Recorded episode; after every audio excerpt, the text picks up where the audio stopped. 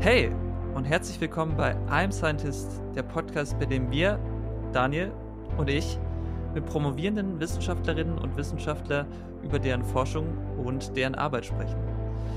Wir haben heute unseren zweiten Gast hier im virtuellen Podcast-Haus und das ist Elias Rau. Äh, Elias ist Doktorand am Institute of Cognitive Neuroscience an der Ruhr-Universität Bochum und er forscht daran, wie in unserem Gehirn Erinnerungen entstehen und konsolidiert, also festgehalten werden. Ich finde das Thema Gedächtnis sehr spannend und habe auch einige Male genauer nachgefragt, aber ich denke, es wird im Gespräch auch klar, dass wir vor allem eins wissen, nämlich, dass wir noch sehr wenig über unser Gedächtnis wissen. Wie ging es dir in dem Gespräch, Daniel? Ja, da schließe ich mir direkt an und ich ähm, fand es super, dass Elias äh, bei uns war. Hat mich sehr gefreut, dass er da war und ich fand natürlich auch seine Stimme sehr angenehm. Elias hat sich am Anfang beklagt, dass er nicht so eine tolle Podcast-Stimme hat, aber ich denke, das werden alle, die zuhören, äh, ihm dann auch sagen. Er hat eine sehr tolle Podcast-Stimme und ja, ich fand, es war ein sehr schönes, sehr aufschlussreiches, sehr interessantes Gespräch und ähm, wir wünschen euch ganz viel Spaß beim Zuhören und bei unserer Dezember-Folge. Viel Spaß!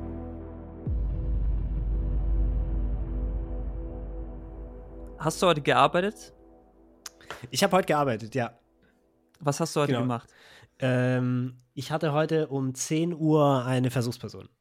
Die habe ich getestet. Das war Das- an, einem, an einem Institut in Dortmund. Mhm. Äh, die haben einen MRT-Scanner und da hatte ich heute eine Versuchsperson, die ich, die ich getestet habe. Okay, was heißt getestet? Corona-Test. Ähm, Corona-Test hat sie schon mitgebracht. Sehr gut. Der war negativ, sonst dürfen wir als Externe nicht in die, in die Gebäude rein. Mhm. Ähm, aber gut, was heißt getestet? Die haben an meinem Experiment teilgenommen, was ich da gerade durchführe. Wie sieht das aus? Kannst du uns da mal so durchführen, wenn, wenn ich jetzt eine Versuchsperson bin, ich komme jetzt zu dir rein, ich zeige dir meinen negativen Corona-Test. What happens now? Dann führe ich dich erstmal in so ein kleines Zimmerchen, wo nur ein Ah. Schreibtisch und ein Stuhl ist. Wie in den meisten psychologischen Experimenten? Genau. Und dann gibt es wie in allen anderen Experimenten erstmal Papierkram zu erledigen. Also Informierte Einwilligung. Informierte Einwilligung, genau. Also die müssen erstmal eine Studieninfo lesen.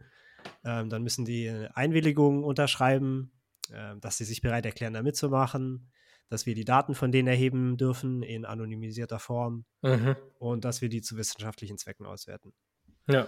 Ähm, das sind die zwei Standardsachen und fürs MRT müssen die noch eine, eine Checkliste ausfüllen, wo die Kriterien abgeklärt werden, ob die überhaupt ähm, den Scannerraum betreten dürfen und ob die an Hm. der Studie teilnehmen dürfen. Dann hast, hast du bestimmt öfters mal den Fall, dass Leute kommen, die behaupten, sie dürfen rein, dann stellst du aber fest, die dürfen doch nicht rein, weil die irgendwie doch Tattoos oder Metall im Körper haben.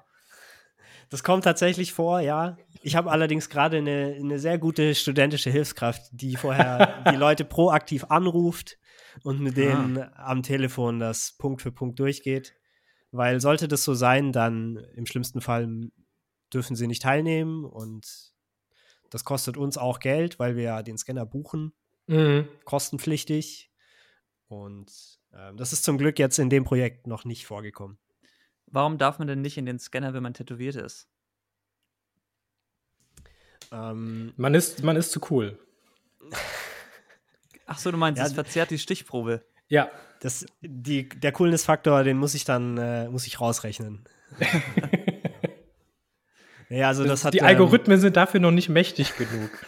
ja, genau, da fehlen uns noch die Mittel, um, um dafür zu kontrollieren. Ja.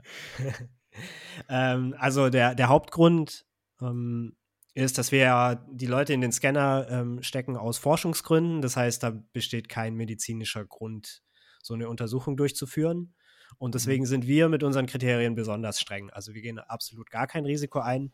Es kann sein, ähm, dass bestimmte Tattoos, wenn sie großflächiger sind, bei uns ist das Kriterium mehr als größer als 20 Zentimeter in egal welche Richtung, ähm, dann können die sich in dem Magnetfeld erwärmen. Es kommt ein bisschen auf die Farbe an, die da verwendet wird. Mhm. Wenn die kleine magnetische Partikel quasi enthält, was in, in älteren Mhm. Tattoo-Farben wohl der Fall ist, dann könnte das ein Risikofaktor darstellen, dass sich die Stelle erwärmt und im schlimmsten Fall zu Verbrennungen führt. Äh, Ich hatte das Krass. noch nie, also ich hatte das deswegen, also für uns ist Kopf, Kopf- und Halsbereich ähm, ist ein hartes Ausschlusskriterium. Wenn jemand irgendwie auf dem Schienbein was hat, da sind wir nicht dran interessiert.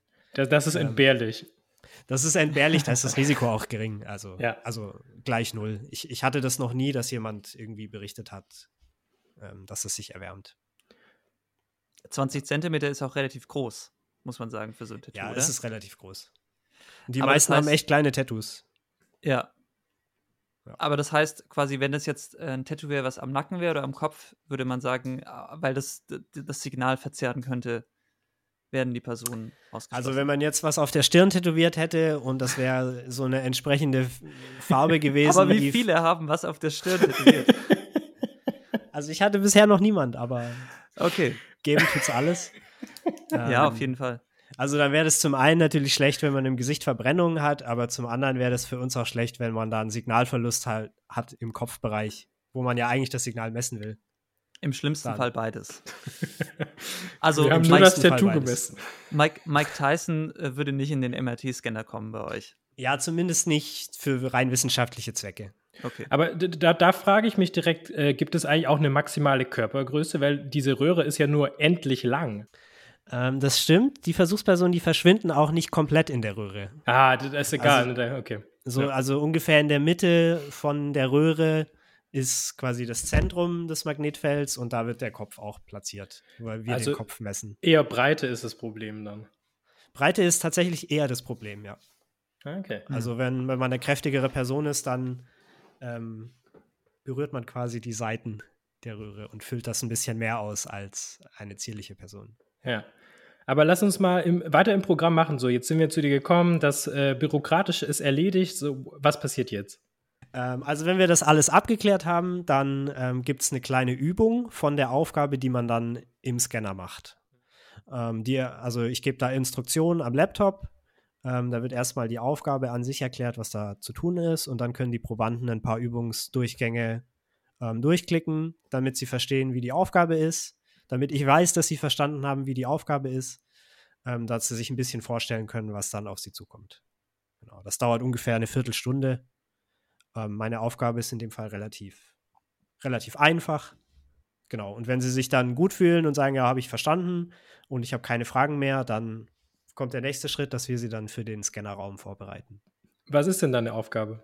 Ähm, in der Aufgabe zeigen wir pro Durchgang immer zwei Tierbilder Mhm. nacheinander. Also man sieht Tier 1 und dann sieht man Tier 2. Mhm. Und dann soll man diese beiden Tiere oder Konzepte ähm, relativ zueinander bewerten auf einer bestimmten Skala. Und eine Skala könnte zum Beispiel sein die Größe des Tieres. Ah. Ähm, das heißt, man muss sich merken, was für Tiere das waren. Das erste Bild ist immer die Mitte der Skala und das zweite Tier platziere ich dann entweder auf die größer oder kleiner Ecke.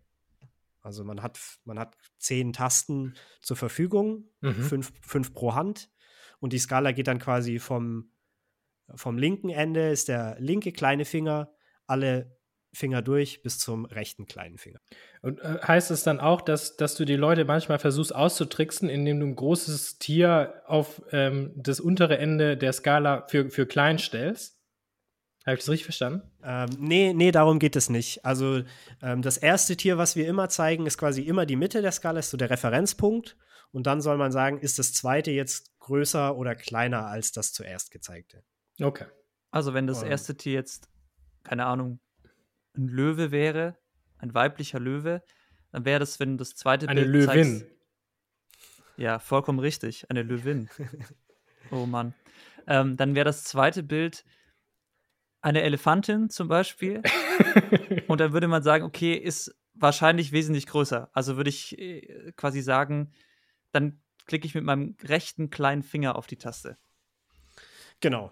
Ja, Okay. das, das, das wäre so. Also immer, immer die Relation. Wenn man jetzt erst den Elefant sieht und dann die Löwin, dann würde man quasi richtigerweise eher die linke Hand nutzen, ja. weil die Löwin kleiner ist.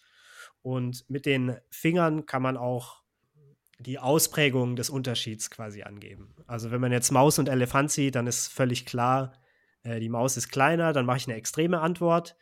Wenn ich dir jetzt ähm, einen Schäferhund und einen Wolf zeige, ist der Wolf vielleicht ein Mhm. bisschen größer, aber dann würde ich eher die mittleren äh, Antwortpunkte nehmen.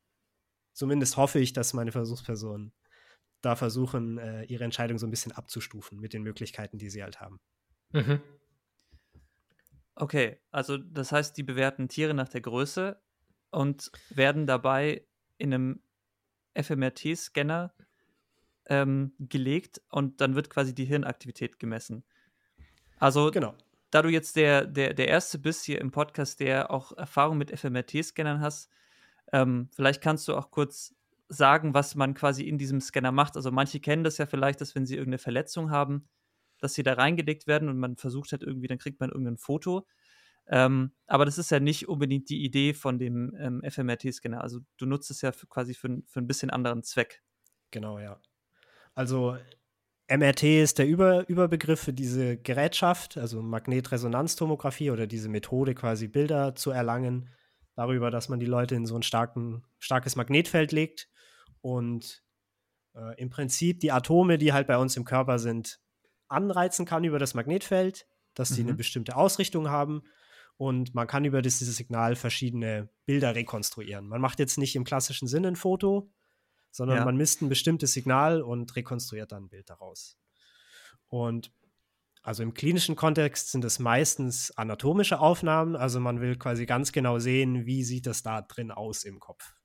Also mhm. man will einfach ein sehr scharfes Bild davon haben. Und was, was wir mit, der, in, mit dem FMRT machen, das F steht für funktionell, also funktionelle Magnetresonanztomographie. Ähm, da versuchen wir auf die Funktion des Gehirns zu einem bestimmten Zeitpunkt zu schließen. Also wir versuchen indirekt was darüber zu lernen, wie aktiv bestimmte Regionen im Gehirn während einer Aufgabe sind. Und in deinem Fall, wie aktiv bestimmte Hirnregionen sind, wenn ich Tiere miteinander vergleiche oder ähm, bewerte? Oder was ist das Ziel von, von deiner Röhre?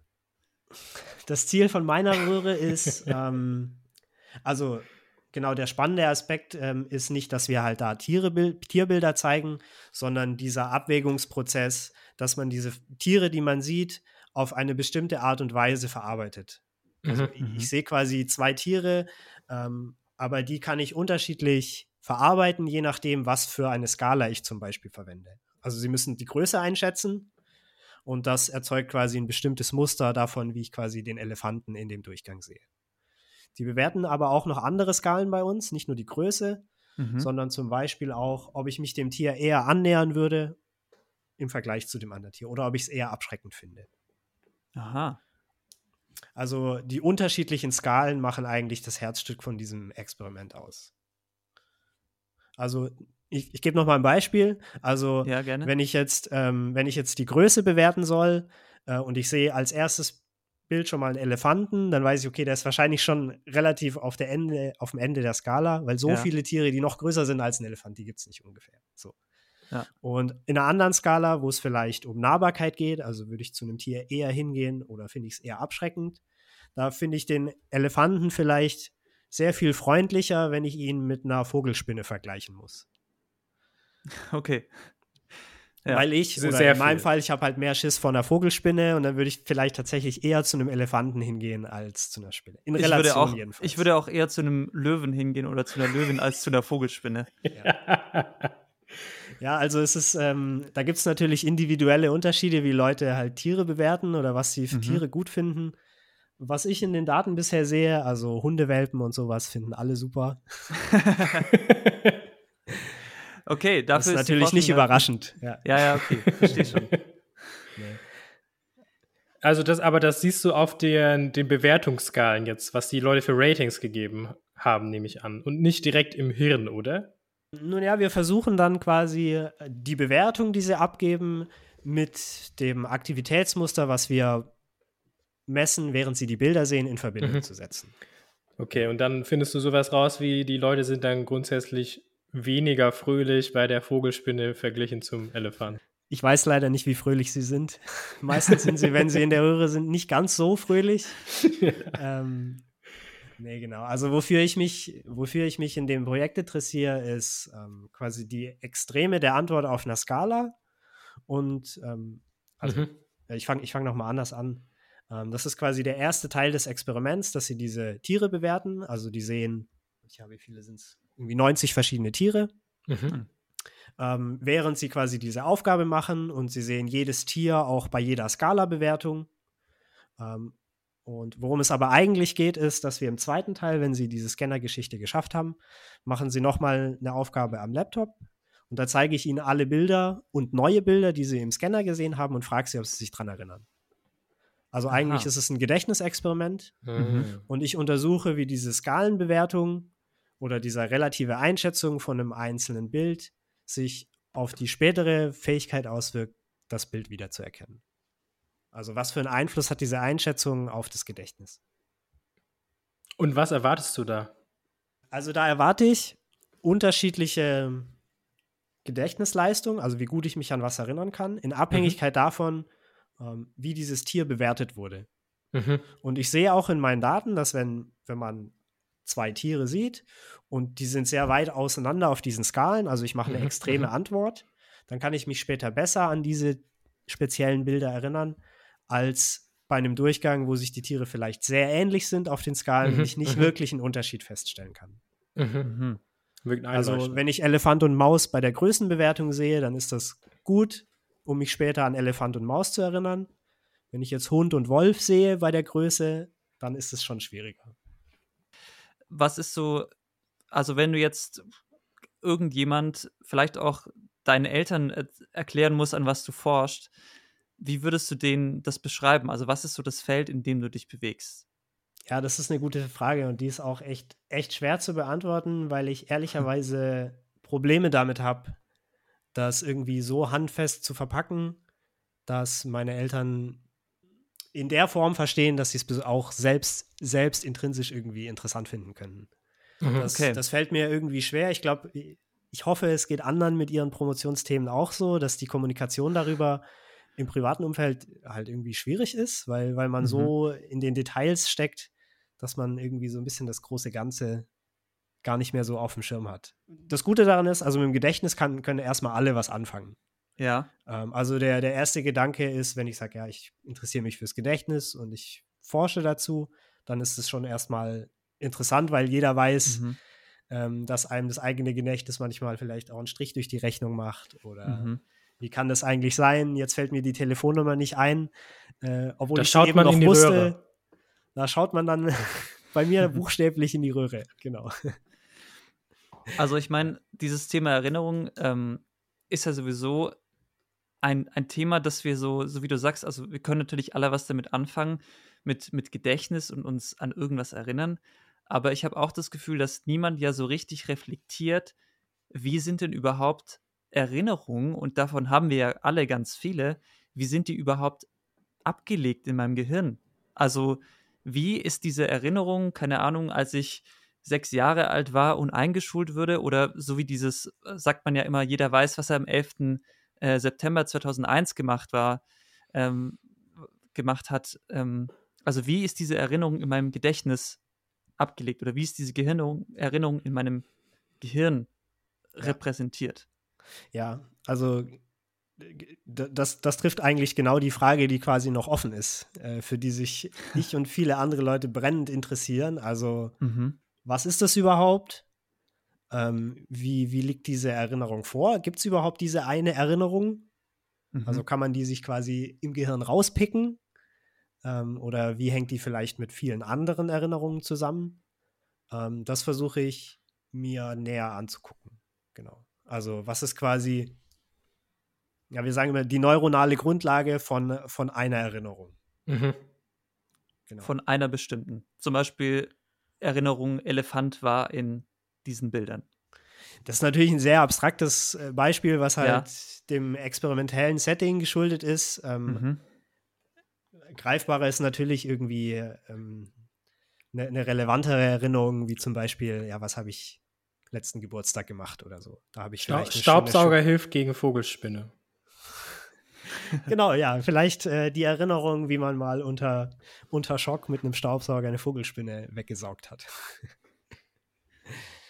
genau. Ja. Also so eigentlich einzelne Episoden und es ist irgendwie so, so eine offene Frage und was sehr Abstraktes.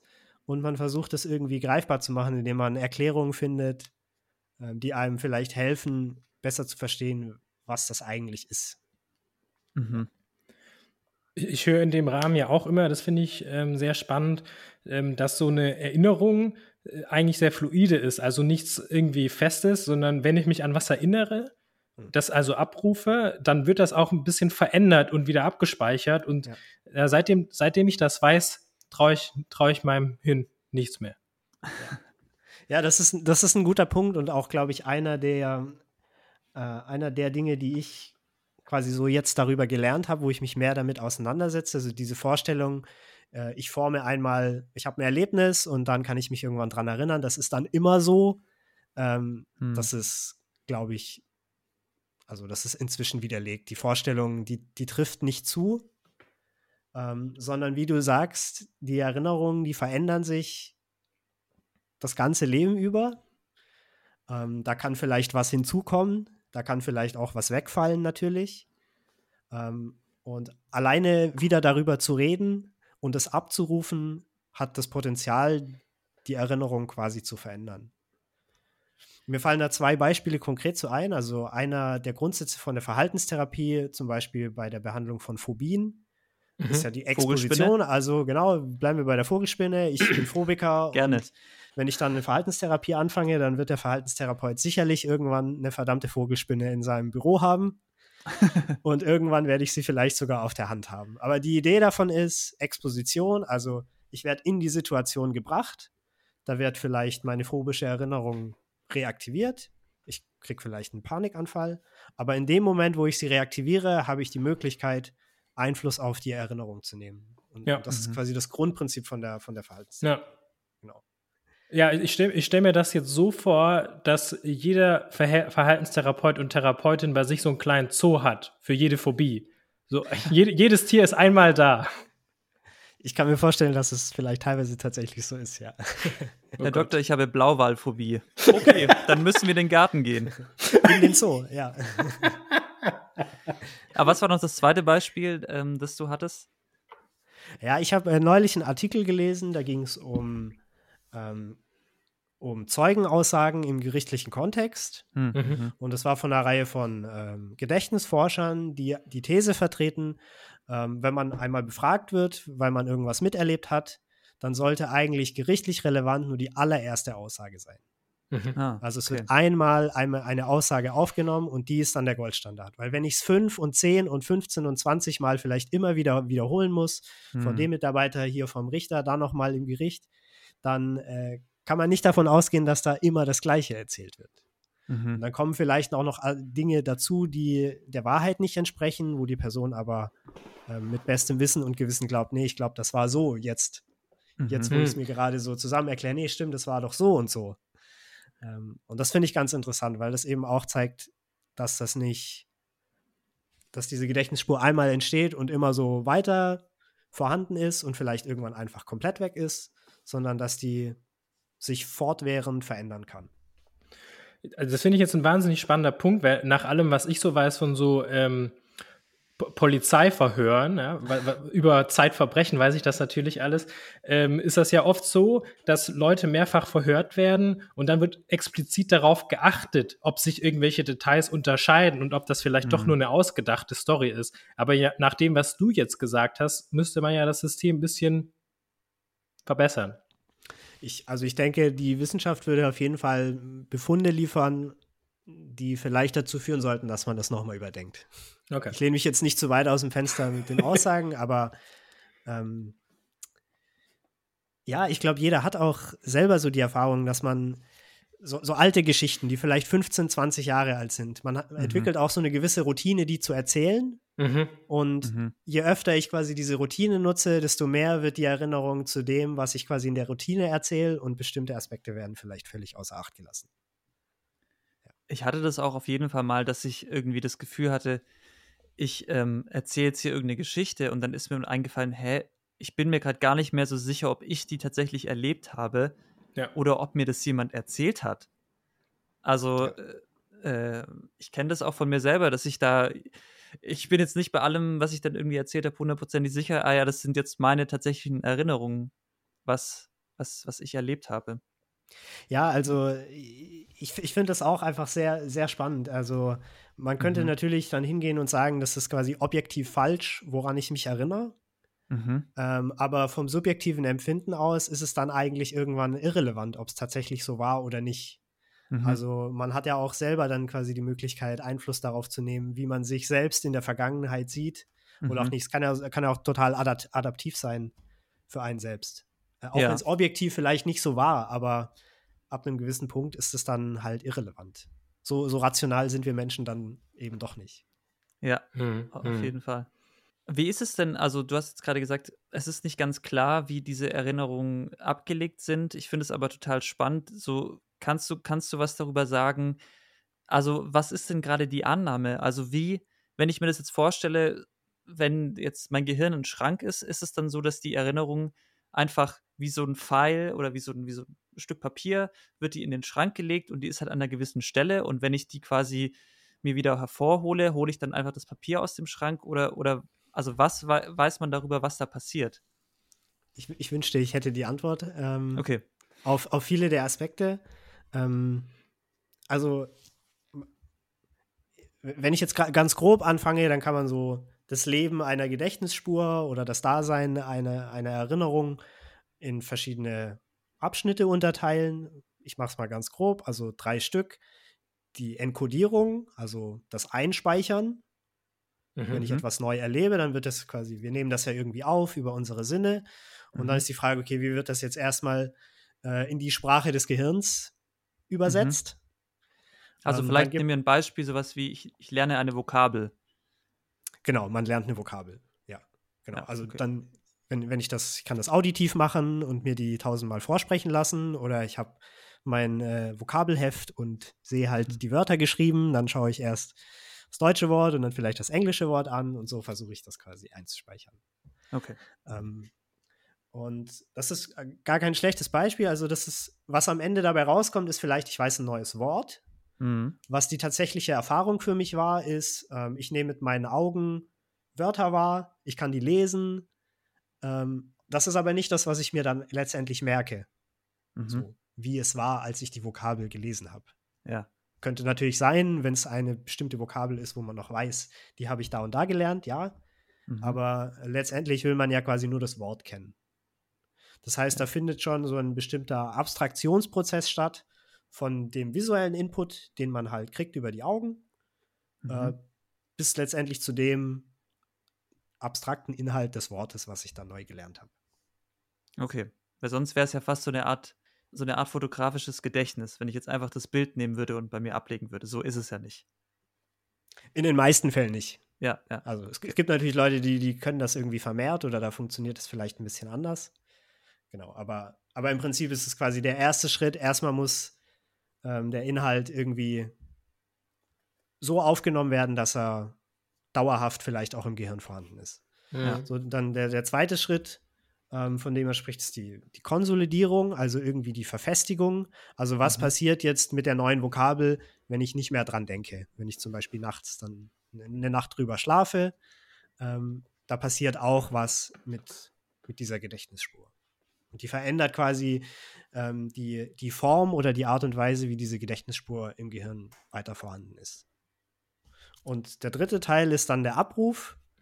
Ähm, zum Beispiel dann im Vokabeltest, da kriegt man dann das deutsche Wort vorgesetzt ja. ähm, und muss auf das Englische kommen. Das heißt, das deutsche Wort ist dann so der Hinweisreiz. Vogelspinne. Vogelspinne ist der Hinweisreiz. Und ähm, wenn es einem dann einfällt, ja, ja, genau, was ist die Black Widow? Black ist es Nein. Das ist eine bestimmte Vogelspinne, glaube ich. Ah. Bird Spider ist es, glaube ich, nicht. Ich wollte gerade sagen. Sicher Bird Spider. Lassen wir einfach mal so stehen.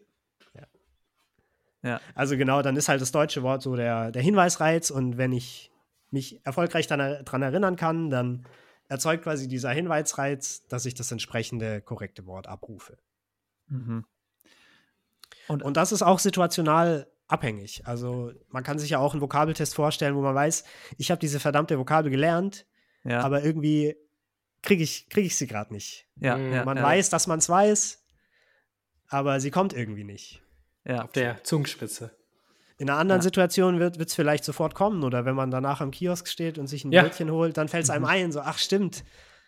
So, Ja. also das ist auch ein Aspekt davon. Also es ist eben auch davon abhängig, in was für einem Zustand ich mich gerade befinde, äh, Mhm. ob ich quasi auch Zugriff habe auf diese, auf diese Erinnerung.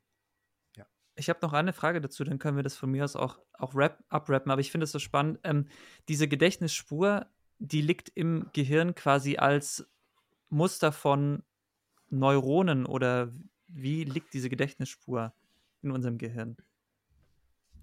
Also du, du fragst jetzt wirklich so die Informationseinheit, so das Pandor zu Bytes und Bits, wie es im Hirn dann abgespeichert ist. Ja, so ein bisschen, weil, also, äh, äh, die muss ja Also- physikalisch auch irgendwie da sein. Also wenn wir jetzt irgendwie von einer, von einer lebhaften Erinnerung sprechen, zum Beispiel meinem letzten Geburtstag, was, Mhm. an was ich mich da so erinnere, dann glaube ich nicht, dass es quasi eine einzelne Zelle gibt irgendwo im Gehirn und die heißt, ähm, das war der 30. Geburtstag von Elias und immer wenn die aktiv wird, dann rufe ich sofort alles ab. Also das ist, glaube ich, nicht die richtige Vorstellung. Ähm, das Wort Gedächtnisspur impliziert irgendwie so, dass es da einen so einen Weg gibt. Ja. Also tatsächlich so eine physikalische Spur.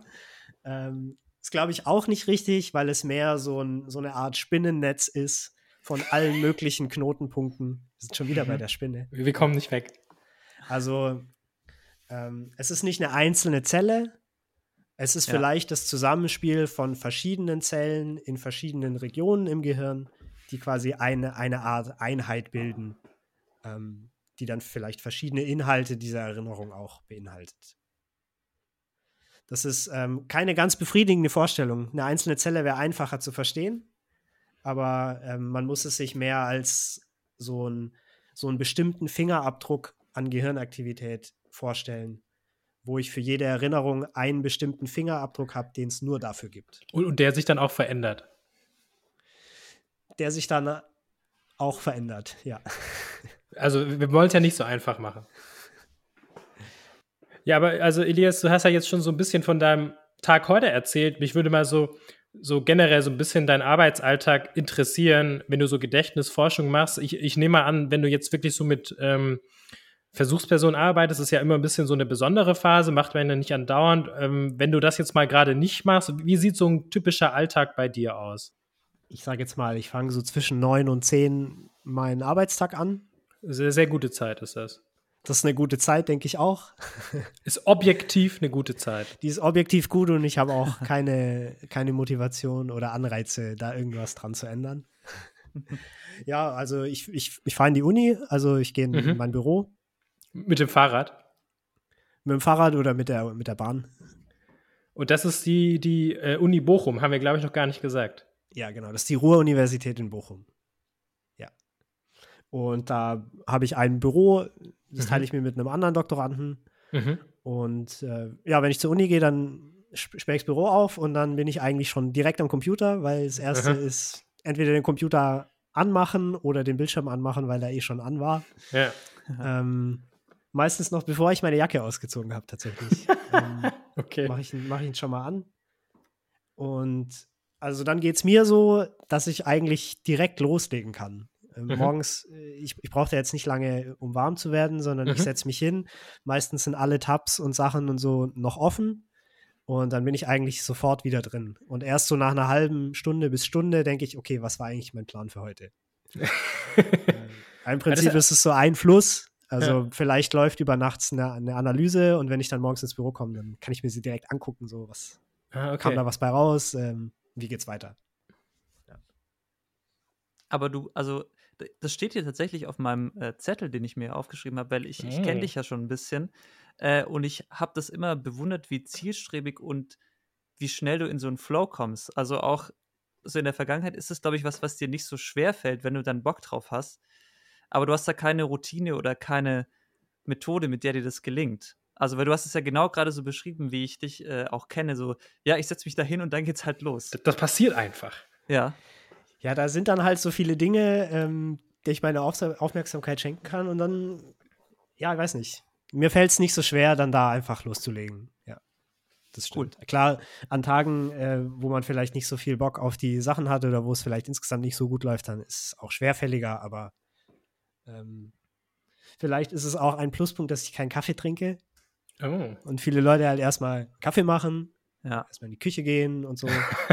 ähm, das, den Teil skippe ich einfach. Mhm. Ich finde es äh, total spannend, weil da, da bin ich so wirklich ein Kontrast zu, weil das Erste, was ich morgens wirklich mache, ich habe da so ein bisschen immer die gleiche Routine. Ich mache irgendwie erstmal irgendwie alle Chats und E-Mails auf und gucke erstmal, ist hier irgendwie gerade was richtig und gucke, was ich da so verpasst habe und was da gibt. Und dann öffne ich auch erstmal Twitter und informiere mich, was es da so gibt. Ähm, ist ja auch eine gute äh, Quelle, um an äh, Veröffentlichungen zu kommen. Ja, Twitter ja, ist, auf jeden äh, Fall. im, äh, deshalb, äh, und nachdem das abgehakt ist, bin ich erstmal so bereit, äh, die, die ganzen anderen To-Dos, die bestimmt irgendwo fein säuberlich äh, niedergeschrieben sind, anzugehen. Ich glaube, die Phase habe ich dann eher nach Mittagessen. Da, da brauche ich eher ein bisschen länger, um, um in die Gänge zu kommen. Ähm, oder, oder sich nochmal aufzuraffen. Aber morgens bin ich eigentlich relativ zielstrebig, ja. Genau. Und wie lange geht dann so ein Arbeitstag bei dir? In der Regel. Mm, Also so ein stereotyper Tag, ich würde mal sagen, so um vier, halb fünf überlege ich mir so langsam äh, einen Punkt zu finden, wo ich quasi aussteigen kann aus dem Fluss. Mhm. Ähm, und dann gehe ich heim und mache da vielleicht noch mal, schaue ich vielleicht noch mal drauf.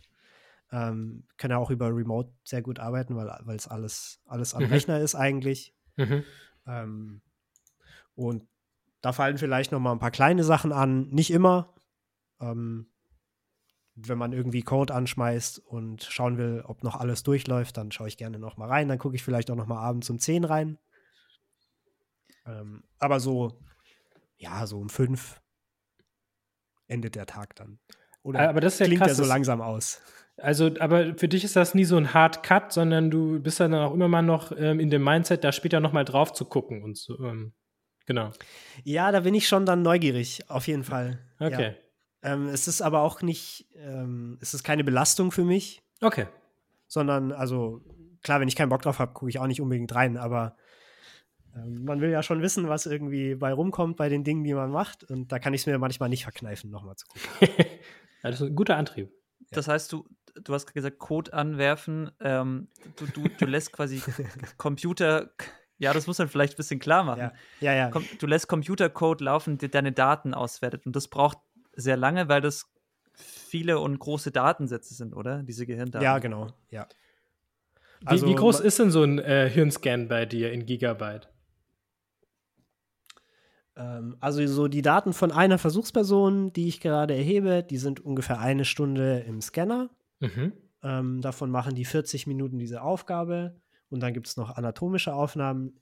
Da komme ich so auf 4,5 Gigabyte Ja, das ist doch schon eine pro Versuchsperson. Nummer. Ist eine DVD.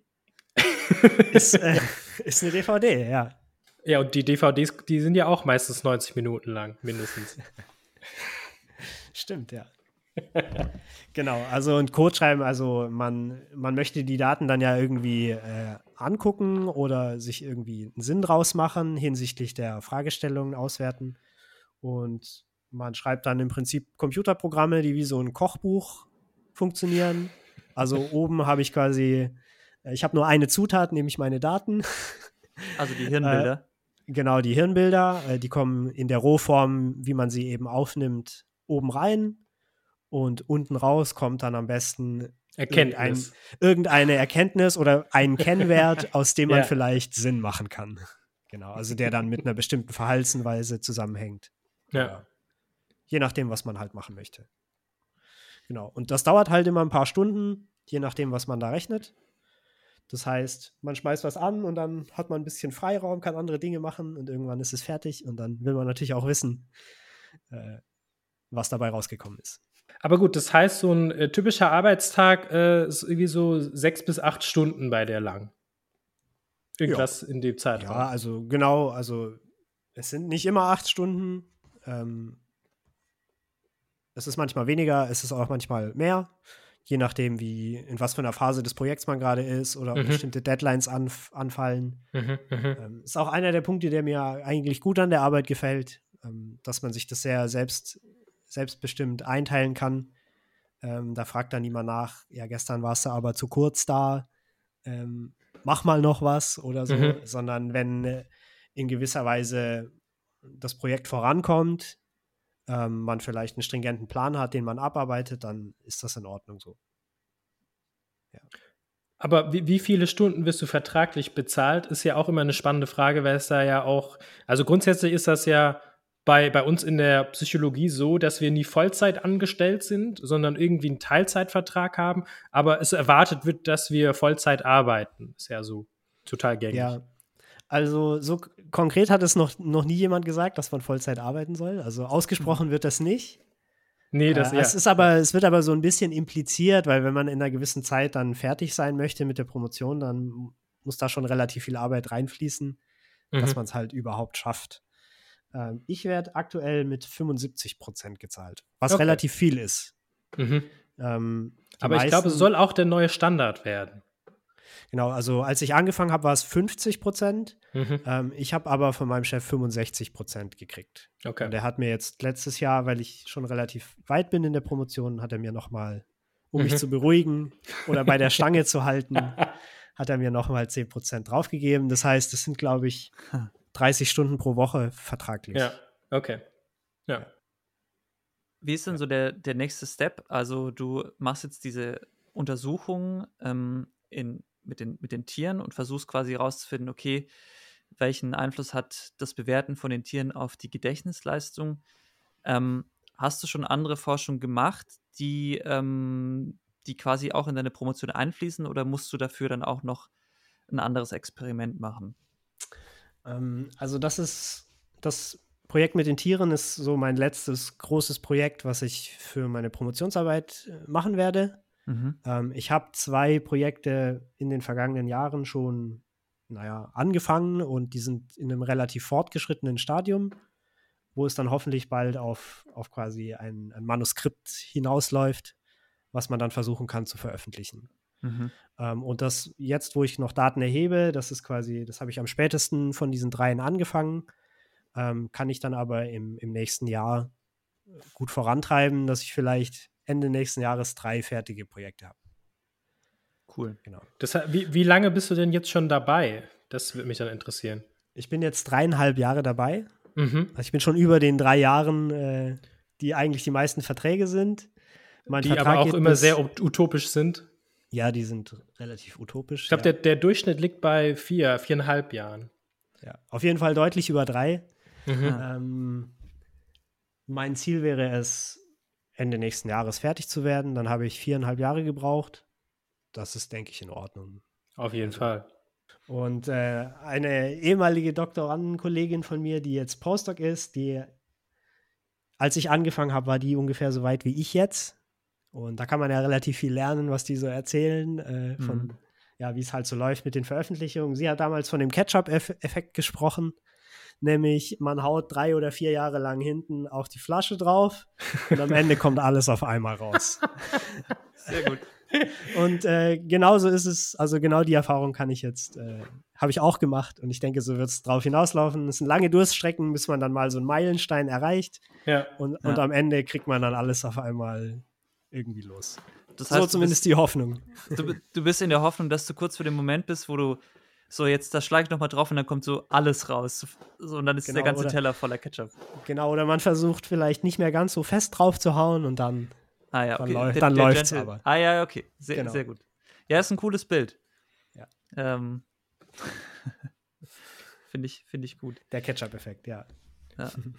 Klingt aber auch äh, doch recht belastend, wenn man dann so viele, viele Jahre ähm, nie so wirklich konkrete so ein Projekt abschließen kann und immer so ein bisschen bangt, wird das jetzt noch irgendwie zu Ende gebracht oder nicht? Und äh, am Ende sammelt sich, da ist ja auch ein großer Stressfaktor, würde ich annehmen.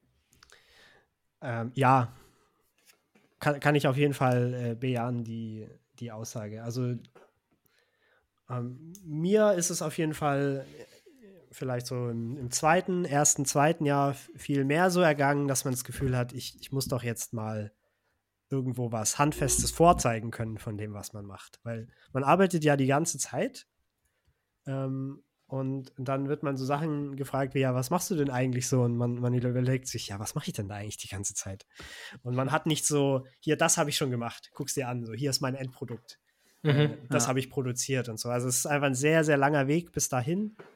Ähm, was mir, was mir geholfen hat, was so Zwischenschritte waren, waren irgendwie, wenn man dann mal sein erstes Poster hat, was man mhm. auf einer Konferenz vorstellen kann, weil da stellt man sich dann hin und kann zeigen, hier, so sieht's aus. Und man hat dann so was, was Materielles auch. Mhm. Müssen wir, ähm, glaube ich, mal kurz erklären, was du mit Poster meinst. Ist ja äh, auch gar nicht so gängig außerhalb der Wissenschaft. Genau.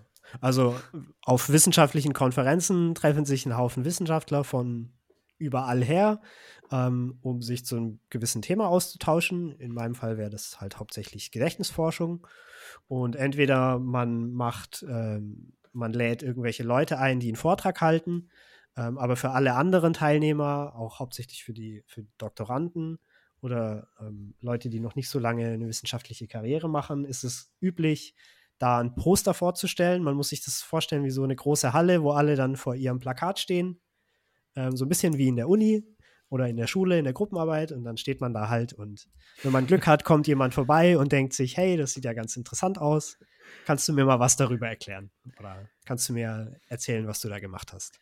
Das Poster ist leider nicht so wie in der Grundschule, dass da glitzernde Buchstaben draufgeklebt sind und so ausgeschnittene Tiere oder so, das äh, ist meistens eine, eine PowerPoint-Datei, die auf groß gezogen wurde. Ist zumindest meine Erfahrung, ne? Ja. Ja ich habe ja, das Glück, dass ich auf meinem nächsten Poster auf jeden Fall ein paar süße Tierchen zeigen kann. Das Ach. stimmt. Also die Welpen müssen drauf, oder? Dann bleiben ja, ja alle stehen. Genau, ja. Ja, sehr gut. ähm, ja, aber das ist vielleicht auch eine Werbung für alle Personen, die sich überlegen, in die Wissenschaft zu gehen. Diese Konferenzen sind ja ähm, für die meisten auch so mit das Highlight, wenn man da wirklich auch an coole Orte kommt und sich mit den Koryphäen oder auch ja mit den Mitstreitern seines Fachs trifft. Ich mhm. habe ja diese Erfahrung leider nicht, weil ich extern promoviere, aber ich glaube, das ist einfach schon auch ein sehr, sehr cooler Benefit des, des Jobs. Ja, auf jeden Fall. Es, es hilft einem auch so ein bisschen vor Augen zu halten, dass man da nicht alleine in seinem Kämmerlein sitzt die ganze Zeit und da vor irgendwas brütet, sondern es gibt tatsächlich noch äh, andere Leute, scheinbar viel andere Leute, wenn man auf so einer Konferenz ist. Die auch allein in ihrem Kämmerlein sitzen. Die sich eben auch für solche Dinge interessieren, wo man sonst denkt, ja, wer interessiert sich denn dafür? Ja. ja, und das Schöne ist, dann stellt man fest, das sind auch nur Menschen und die haben auch die gleichen Probleme wie ich. Ja. Ähm, das fand ich immer so ein netter, desillusionierender Effekt auf so Konferenzen. Auch so wirklich krasse Leute, wo man so denkt, boah, der redet bestimmt schon richtig eloquent immer, aber das sind dann so ganz, ganz nette, down-to-earth, äh, bodenständig heißt es, glaube ich, ne? Leute, die ähm, wirklich sehr umgänglich sind, mit denen man gut klarkommt, ähm, fand ich auch immer wieder eine schöne Erkenntnis. Ja, genau, auf jeden Fall. Also so dieser soziale Aspekt, da kann man sich dann kann man dann networken, wie es so schön heißt, ob man ja. den Begriff mag oder mhm. nicht, oder ob man das gut kann oder nicht, sei mal dahingestellt. Aber man hat auf jeden Fall die Möglichkeit, unverfänglich da mit, mit anderen Leuten in Kontakt zu kommen. Und natürlich auch gut, guten Input zu kriegen für seine eigene ja. Arbeit. Also vielleicht ja. kommt jemand vorbei und sagt, hey, das und das musst du dir mal angucken. Ähm, das wäre vielleicht interessant. Und du hast das Stromnetz da in deinen Daten. Schau dir das hey, doch mal an. Das sieht doch aus wie 60 Hertz. Ja. Äh, man, man, muss ja dazu sagen, Fun Fact, ähm, ich war einmal mit Elias auf der gleichen Konferenz, es war die Psychologie und Geist und das war halt we mhm. während Corona und da waren Konferenzen nicht so cool, weil die alle online stattfanden. Mhm, stimmt. Ähm, und, äh, und da war es natürlich auch so ein bisschen äh, wie dieses Horrorszenario, was du so ein bisschen angedeutet hast, äh, da kommen halt bei so einer großen Online-Konferenz echt sehr, sehr wenige Leute zufällig bei dir vorbei. Äh, ja. Und, und mhm. da mhm. ist man dann in so einer Situation gefangen, da hat man sich Mühe gegeben und so ein Poster gemacht und am Ende sind da irgendwie drei Leute oder vielleicht auch gar niemand und das ist dann eher eine frustrierende Erfahrung. Ja. Da hatte man immerhin den virtuellen Puffer noch zwisch zwischen sich. Ja. ja. Eine Sache, die mich noch interessiert, ähm, welche, welche Fähigkeiten hast du dir in deinem in deiner, in deiner Promotion bis jetzt erworben, wo du sagen würdest, das hilft mir jetzt nicht nur bei dem Auswerten von irgendwelchen Gehirndaten äh, oder beim Vergleichen von Tieren, sondern damit kann ich auch ähm, was in, den Anführungs in der Anführungszeichen echten Welt machen. Mhm. Also am ehesten würde ich wahrscheinlich sagen, dass man sich, äh, dass man lernt, ähm, Wege zu finden, um, um sich Dinge anzueignen, mhm. die einem dann helfen, das umzusetzen, was man umsetzen möchte.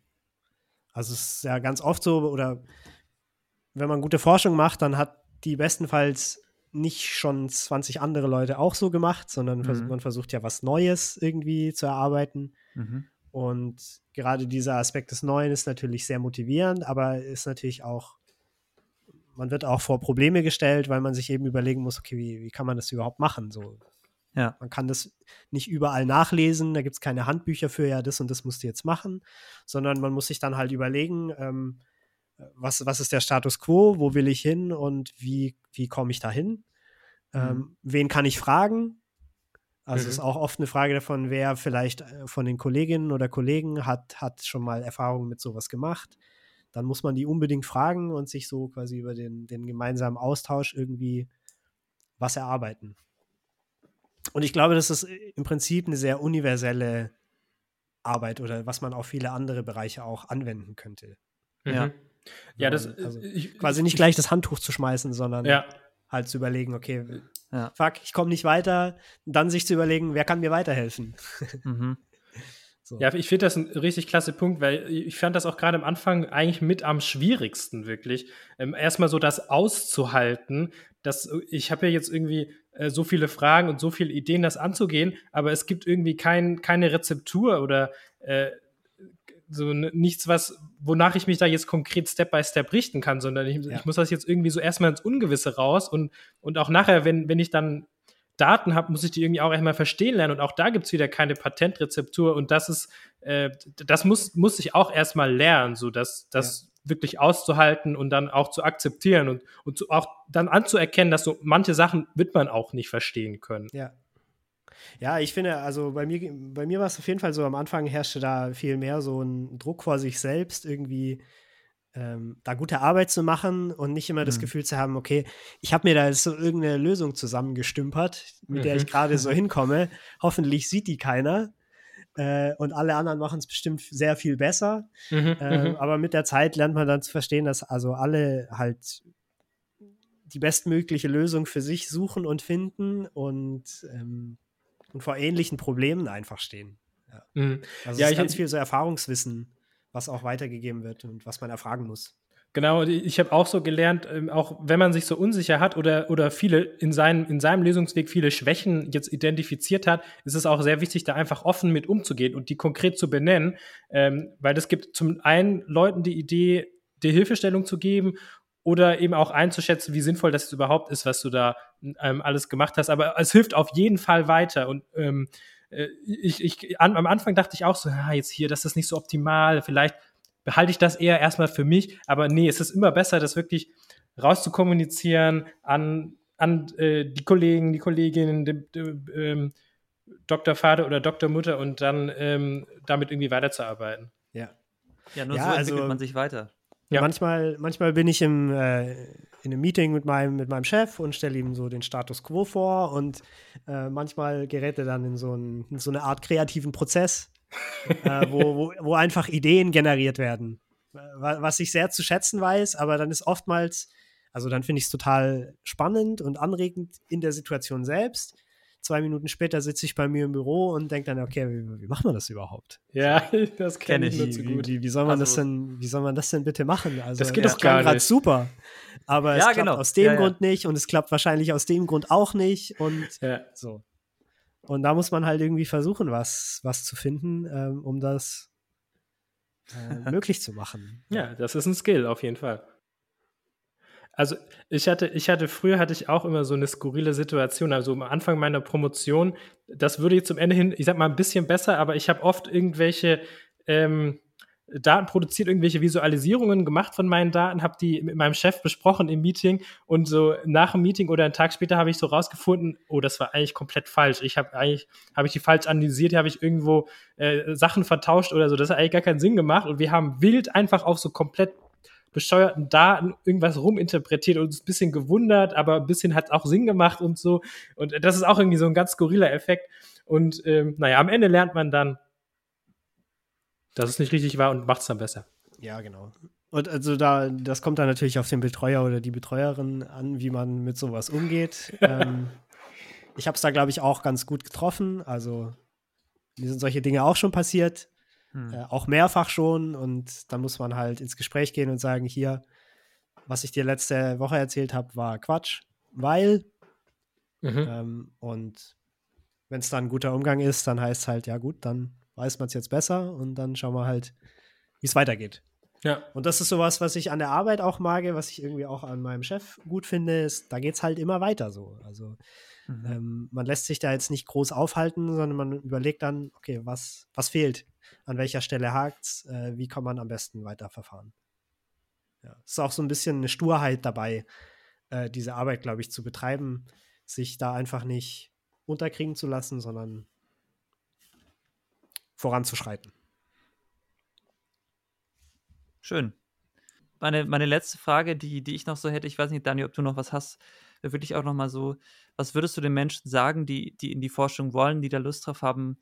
Was, was sind so die Dinge, wo du sagst, das, das macht das wirklich aus und das macht für dich die Arbeit auch interessant und, und schön?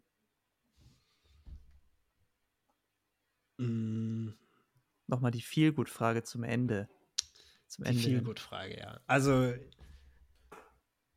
also was reizt sich immer? Was also man, man muss sich, ich glaube, es ist ganz wichtig, wenn man, wenn man äh, merkt, okay, man, man hat quasi nach dem Masterstudium noch Energie an der Uni zu bleiben und man hat da noch Bock drauf. Mhm. Ähm, manche hatten das auch nicht, wenn ich mich richtig äh, irgendwie an das letzte Masterstudienjahr ja, ja, erinnere. Da haben viele gesagt, nee, ich, so, mir reicht es jetzt, ich will jetzt arbeiten. Ähm, und ich habe halt gedacht, nee, da geht noch was. Mhm. ich habe da noch Lust drauf. Und ich glaube, es ist ganz wichtig, wenn man sich dafür interessiert, dass man sich ein Thema sucht, wo man sich gut vorstellen kann, die nächsten vier Jahre damit zu verbringen. Also was halt irgendwie wirklich, was einen, was einen anspricht, was irgendwie mhm. interessant ist. Und es hoffentlich auch bleibt. Das ist, glaube ich, mhm. ein ganz wichtiger Punkt. Also ähm, ich kriege ja auch Geld dafür, dass ich mich ähm, mit einem Thema auseinandersetzen kann, was jetzt keinen direkten Praxisbezug haben muss. Also ich arbeite jetzt nicht auf eine auf einen Computerchip hin oder ja. so oder auf eine Anwendung oder auf eine mhm. Therapieform hin, sondern ähm, ich kriege in gewisser Weise die Freiheit, ähm, bestimmt mindestens 50 Prozent der Promotionszeit mich nur mit mir selber zu beschäftigen und halt Dinge zu lernen, mhm. um auf den Stand zu kommen, wo man dann vielleicht was beitragen kann. Mhm. Und das empfinde ich als große Freiheit und das macht viel Spaß. Ähm, man kann das selbstständig gestalten. Ist, glaube ich, eine Typfrage, ob einem das liegt oder nicht. Ähm, kommt vielleicht auch ein bisschen auf Betreuer oder Betreuerin an, wie, wie das da gehandhabt wird, ähm, wie man quasi voranschreitet. Aber das ist auf jeden Fall ein Punkt, der mir sehr gefällt. Ähm, ein weiterer Punkt ist, dass es oftmals oder in meinem Fall ähm, internationale Teams sind, dass man auch ähm, mit Leuten aus dem Ausland irgendwie zusammenarbeitet mhm. und da äh, mit fremden Leuten äh, so eine Kommunikation auf so einer Arbeitsebene entsteht, die von beiden Seiten aus irgendwie aus Interesse getrieben ist. Mhm. Und mhm. das finde ich irgendwie sehr, sehr angenehm. Also da, da entstehen so soziale Situationen, die man im Alltag halt nicht so hat, mhm. die ich jetzt nicht als so eine klassische Business-Situation einschätzen würde. Ich habe da nicht so viel Erfahrung mit, aber mhm. ja. Mhm. irgendwie habe ich das Gefühl, ähm, die wollen was von mir und die sind tatsächlich interessiert an dem, was ich erzähle und andersrum freue ich mich, dass ich darüber sprechen kann, was, was ich zu sagen habe und äh, bin gespannt auf, auf, auf den Input. Also es ist ein bisschen ähm, wie so eine Gruppenarbeit im Studium, wo alle in der Gruppe, die mitarbeiten, Bock drauf haben. Wow, okay. Also diese Situation, die man aus dem Studium nicht kennt, aber sich immer gewünscht hat. Ja, die kommt da vielleicht seltener vor als jetzt ja, ja. Im, im Arbeitsumfeld. Ja. Äh. ja. ja, schön schön. Auch so, ja, das, das, äh, das Interkulturelle, was ja einfach, ähm, glaube ich, in diesem Bereich einfach auch ein sehr schöner Nebeneffekt ist, dass man so gemeinsam an Dingen forscht, die einen interessieren. Ich ja. denke, äh, das mhm. ist sicherlich einzigartig in der Forschungscommunity. Ja, ist eine Feelgood-Frage, stimmt. ist, gut. ist eine Feelgood-Frage. Das tut auch gut, ähm, sich das immer wieder vor Augen zu halten. Mhm. Ähm, es wird ja auch viel, viel Schlechtes darüber erzählt und ich kann, kann die Kritiken auch nach, nachempfinden und nachvollziehen. Aber manchmal ist es mir zu viel und dann möchte ich mich da ein bisschen rausnehmen, weil, weil ich auch gemerkt habe mit, dem, mit der Zeit, dass, dass mich das nicht weiterbringt. Man ist jetzt halt mhm. in der mhm. Situation und es ist manchmal schwierig, aber jetzt ähm, will ich ja auch ein bisschen Spaß haben, das durchzuziehen. Es ist ja mhm. ähm, was, wofür ich mich bewusst entschieden habe. Und man weiß ja auch von vornherein, dass man da vielleicht mal mehr arbeiten muss. Mhm. Man weiß ja auch, dass man in der freien Wirtschaft besser bezahlt würde mit den gleichen Skills oder vielleicht sogar mit weniger Skills. Ähm, ähm, und deswegen, ja, muss man das halt annehmen und dann versuchen, das Beste draus zu machen. Und zu viel beklagen hilft mir manchmal nicht weiter. Ja. Wie bist du eigentlich zu deinem Thema gekommen? Also du hast Psychologie studiert, wir sind wieder in einem Psychologie-Setting. Ähm, und da ist natürlich immer die spannende Frage, wie kommt man jetzt davon zu sagen, ich studiere Psychologie hin zu, ich erforsche, wie das Gedächtnis funktioniert. Also wie war so dein, dein innerer Weg dorthin? Mhm. Also, naja, ich habe das Psychologiestudium wie, wie wahrscheinlich die meisten anderen auch mit dem Hintergedanken angefangen, dass man vielleicht mal eine therapeutische Richtung einschlägt. Mhm. Ähm, also dann irgendwie Psychotherapeut wird, quasi als Endberufsziel. Ähm, weil ich, glaube ich, mich damals auch irgendwie schon so für die unterschiedlichen Verhaltensweisen von Menschen halt interessiert habe oder mhm. wie, wie man sich halt so verhält. Ist natürlich auch bei mir auch und bei vielen anderen, glaube ich, auch darüber getrieben, dass man halt irgendwie vielleicht sich selber auch ein bisschen besser verstehen will, mhm. ähm, warum man so ist, wie man ist.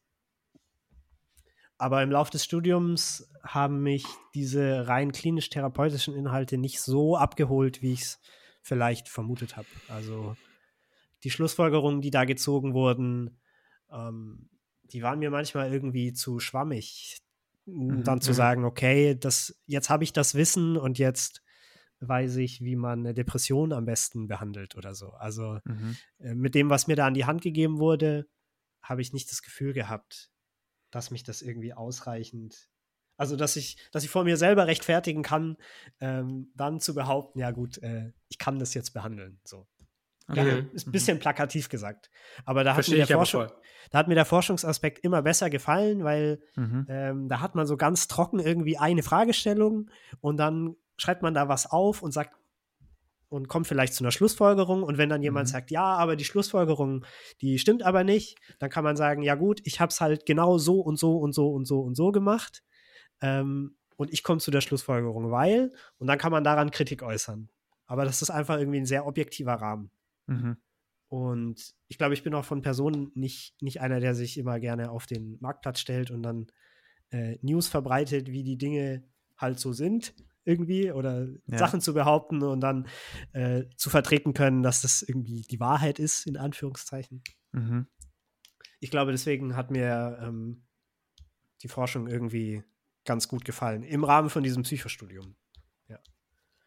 Und mit Gedächtnis habe ich mich da nicht beschäftigt, sondern da ging es mehr um motivationale Aspekte und vielleicht eher das Lernen als das Erinnern. Mhm. Ähm, aber nach dem Master habe ich mich eben umgeguckt, was es für Stellen gibt. Und bei der Gedächtnisforschung dachte ich irgendwie mal, dass die ganz interessant ist mhm. und dass die hm, interessante Methoden verwenden, um das zu untersuchen. Und dann, da habe ich wohl gedacht, das könnte mich mehrere Jahre vielleicht sogar interessieren. ja. Und dann habe ich quasi auch nur die Stelle angenommen, die es in dem Moment halt gab. Okay. Also war nicht ja. so von Anfang an, seit ich ein fünfjähriger Junge war, wollte ich Gedächtnisforschung machen, sondern ja. Immer so viel vergessen.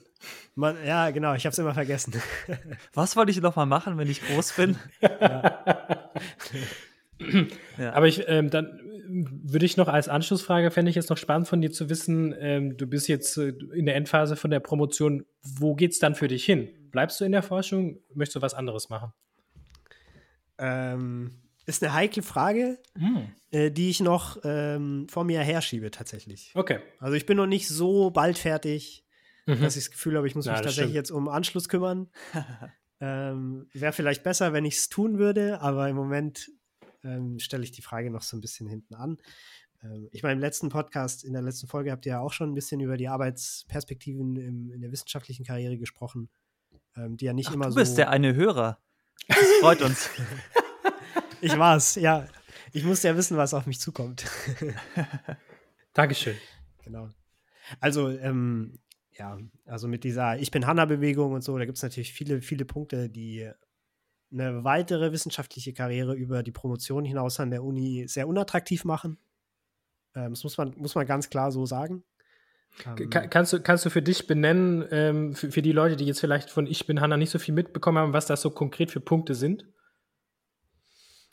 Also ich glaube, der wichtigste Punkt generell und auch für mich ist, ist die, die Befristung der Arbeitsverträge, die man mhm. kriegt. Mhm. Also wenn man promovierter Wissenschaftler ist und eine, eine Stelle an der Uni kriegt als wissenschaftlicher Mitarbeiter oder Postdoc, dann sind diese Verträge meist auf zwei bis drei Jahre begrenzt. Das heißt, man wird dann auf Projektgeldern angestellt, bestenfalls. Man kriegt schon eine gute Bezahlung, also das ist, glaube ich, nicht der Punkt. Aber dann arbeitet man eben wieder in der Gewissheit, in drei Jahren muss ich mir was anderes suchen. Mhm. Und jetzt hat natürlich auch nicht jede, jede Stadt in Deutschland ein Institut, wo Gedächtnisforschung untersucht wird. Also man ist natürlich nischig unterwegs. Mhm. Das heißt, es gibt insgesamt wenig Stellen, die vielleicht zu dem Thema passen. Und man muss eben auch dann, wenn man das anstrebt, längerfristig bereit sein, den Jobs hinterherzuziehen. Ja. Also, man kann es ja. nicht anders sagen. Also man muss dann halt dahin, wo vielleicht was ist, was sinnvoll zu dem bisherigen passt. Mhm. Und ja, die Bereitschaft, das auf immer zu tun. Man ist ja auch nicht, nicht komplett unabhängig von Mitmenschen oder Partnerinnen. Ja. Ähm, dann ist die Aussicht nicht so rosig. Also ähm, ja, das sind vielleicht zwei Punkte, die es ein bisschen schwierig machen. Ich glaube, inhaltlich könnte ich es mir sehr gut vorstellen, ähm, das noch fortzuführen, weil ich auch mit der Promotion sicherlich noch nicht wirklich viele Antworten auf die Fragen habe, die aufgekommen sind. Ähm, der Punkt ist wahrscheinlich nie erreicht. Ähm, genau, also inhaltlich könnte ich es mir vorstellen, aber ich bin auch nicht bereit, ähm, quasi alles andere dem unterzuordnen. Ja. Ja. ja. Verständlich. Da gehört auch viel Glück dabei, äh, vielleicht auch Connections, wo wird gerade was frei. Aber es ist eben nicht so, dass man sagt, gut, ich möchte gerne wieder, ist nicht nach Hause, näher äh, zu den Eltern oder so und dann gibt es da quasi das Institut und die haben dann gerade auch eine Stelle frei und die hm. geht vielleicht sogar fünf Jahre oder ist unbefristet, was uh. nicht vorkommen wird, genau. Exotisch. Das macht das halt so ein bisschen schwierig. Aber wir haben ja vorhin schon drüber, wir haben ja vorhin schon drüber gesprochen. Ich glaube halt, dass die Promotion einem auch viele ähm, Fähigkeiten an die Hand gibt, um auch in anderen Bereichen äh, Arbeit leisten zu können, die man dann Auf vielleicht so ein bisschen so gestaltet wie ein Forschungsprojekt. Also man fängt dann ja nicht an, schlechtere Arbeit zu machen, aber man kann das dann quasi nutzen und auf was anderes kanalisieren.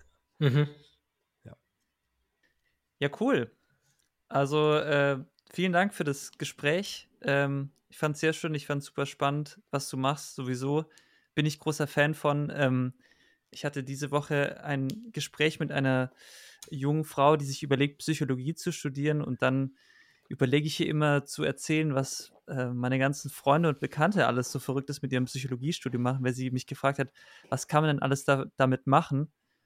Äh, sowas erzähle ich dann meistens schon gar nicht, weil ich das dann die Person nicht komplett abschrecken möchte, aber ich finde es so, äh, so, so, wahnsinnig spannend und auch wichtig, ähm, was du machst und die, diese Forschung, das ist einfach eine äh, ne, ne super Sache und danke, dass du uns da mitgenommen hast in deine ja, Arbeit gerne. und in dein, dein Umfeld. War sehr angenehm und sehr schön. Ich hoffe, ich konnte es ein bisschen näher bringen, was man sich darunter vorstellen kann.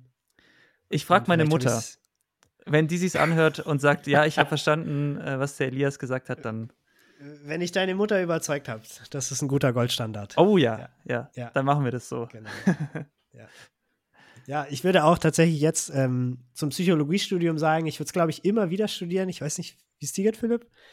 Ja. Ähm, also es, es bietet einem so viele unterschiedliche Möglichkeiten, sich dann in eine bestimmte mhm. Richtung zu bewegen und so diese psychologischen Inhalte, ähm, die kann man irgendwie überall anbringen. Auf jeden und die Fall. Die finden auch alle immer interessant, also. Immer. Ich finde es ja auch immer interessant. Ja. Ich habe noch nie irgendjemand gehört, der mir gesagt hat, ja, ich habe dazu meine Bachelorarbeit geschrieben und dachte, ach, das Thema ist jetzt aber ja. langweilig. Ja. Ja, es, ja. ja, das ist mir tatsächlich auch noch nicht passiert, dass man dann sagt, äh. ja, interessiere ich mich nicht für. Weiß nicht. Ich glaub, ich es, nicht. es, gibt, glaube ich, schon so ein paar Abschlussarbeiten so in der allgemeinen Psychologie, die so sehr, sehr, sehr basic sind und das Experiment sehr, sehr langweilig und sehr spezialisiert. Da denke ich schon so, ah, das, ja. ist, das ist jetzt schon trocken. Aber auch wichtig. Wir, wir reden jetzt mal von der Psychologie im Allgemeinen. Nicht in der allgemeinen Psychologie, aber im Allgemeinen die Psychologie. ja. Genau. ja, super. Vielen Dank, Elias. Ähm, vielen Dank an euch da draußen fürs Zuhören und bis zum nächsten Mal. Ciao. Tschüss. Ciao.